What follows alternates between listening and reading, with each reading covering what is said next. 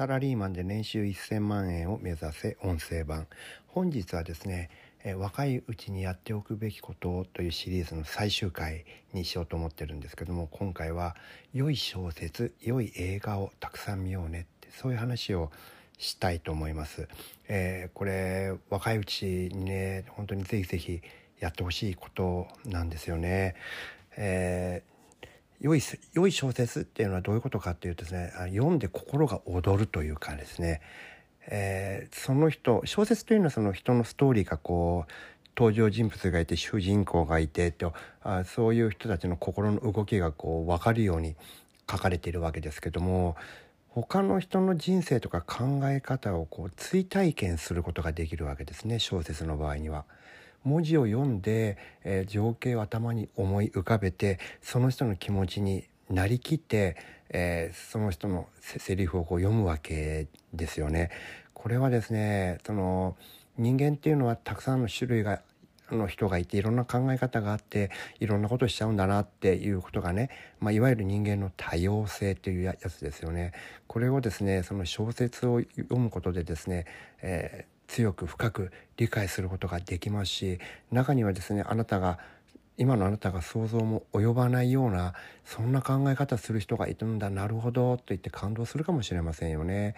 でそういうことをそういう経験をたくさん持つことであなたがその人あなたの人格がの幅とね深さがこう幅が広がって深みが増してくるそういったことがあります。でこれもやっぱりね心が柔らかいうちの、えー、若いうち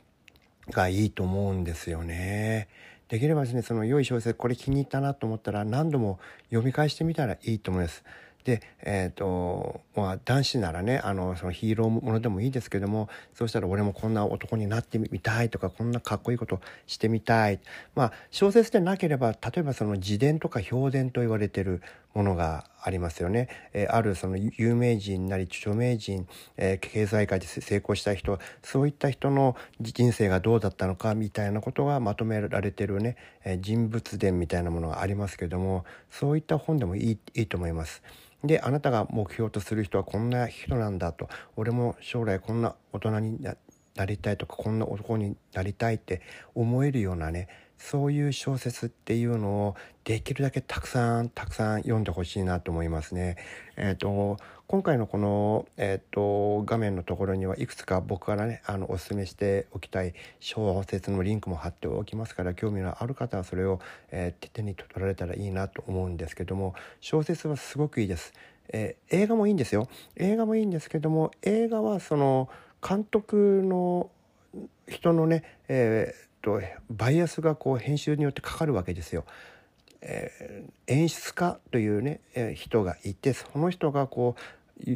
あの見ている人を誘導するように、えー、考え方をね一個の方向に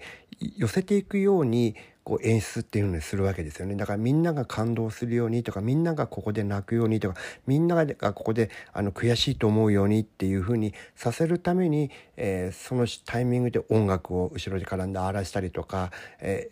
ー、するわけじゃないですか。でこれちょっとねあの濃いな感じがして、えー、思考とか感情の自由度っていうのは僕は小説に比べたら、えー、落ちると思うんですよね。小説は文字だけですから全て自分の頭でね、えーと、想像の中で、えー、組み立てていく必要があるのでこちらの方が自由度が広い。あのと思いますね。自由度が大きいんだと思います。あとはいってもそのもう小説はね読む時間がないんですっていうんだったら映画でももちろんいいですよ。あのいい映画たくさんありますからね。えっ、とそれこそそのアメリカのねハリウッドの映画っていうのはそういうことを目的にしたあ題材にした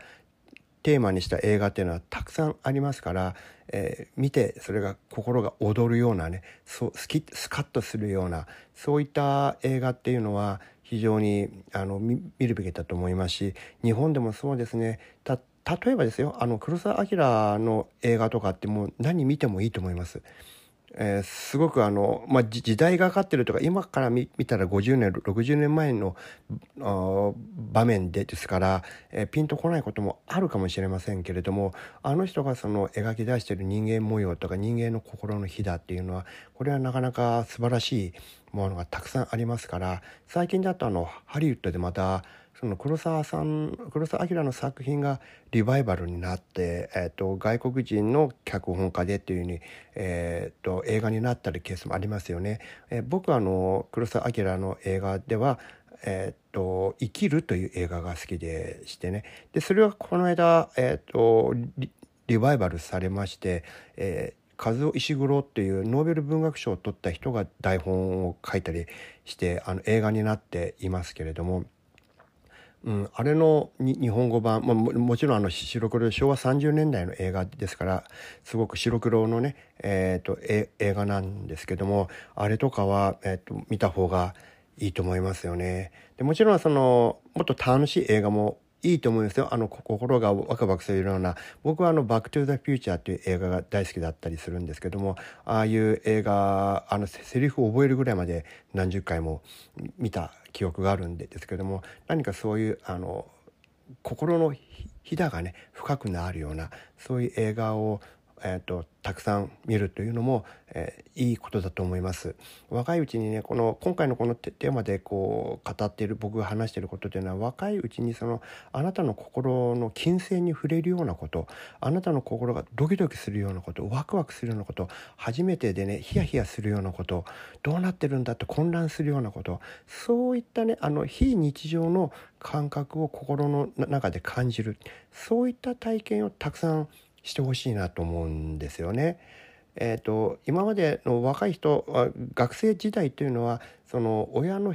あの保護下にあって親のコントロール管理下にあって親が狙った通りの日常しかなかなか起こらないわけですよね。それが、えー、大学生になって外に出たりもしくは社会人になったりして親の元から離れるとですね自分の意思でいろんな行動をするわけですよね。そうすると、えー、予期しないこと予想外のことっていうのがたくさんたくさん起こるわけです。それが人生なんですよね。それをですねあの人間という側面でね、えー、理解して解釈できるそういう予行演習をしてほしいので、えー、こういう話をね今回シリーズにしてお伝えしているわけですね。その意味でその小説や映画っていうのは他の人の人生をそのまま追体験することができる格好の、えー、道具になりますからこれはですねあのたくさん読んでたくさん見るっていうのは、えー、皆さんのね、えーと、人格形成に非常に非常に役に立つことなんだろうなっていうふうに思います。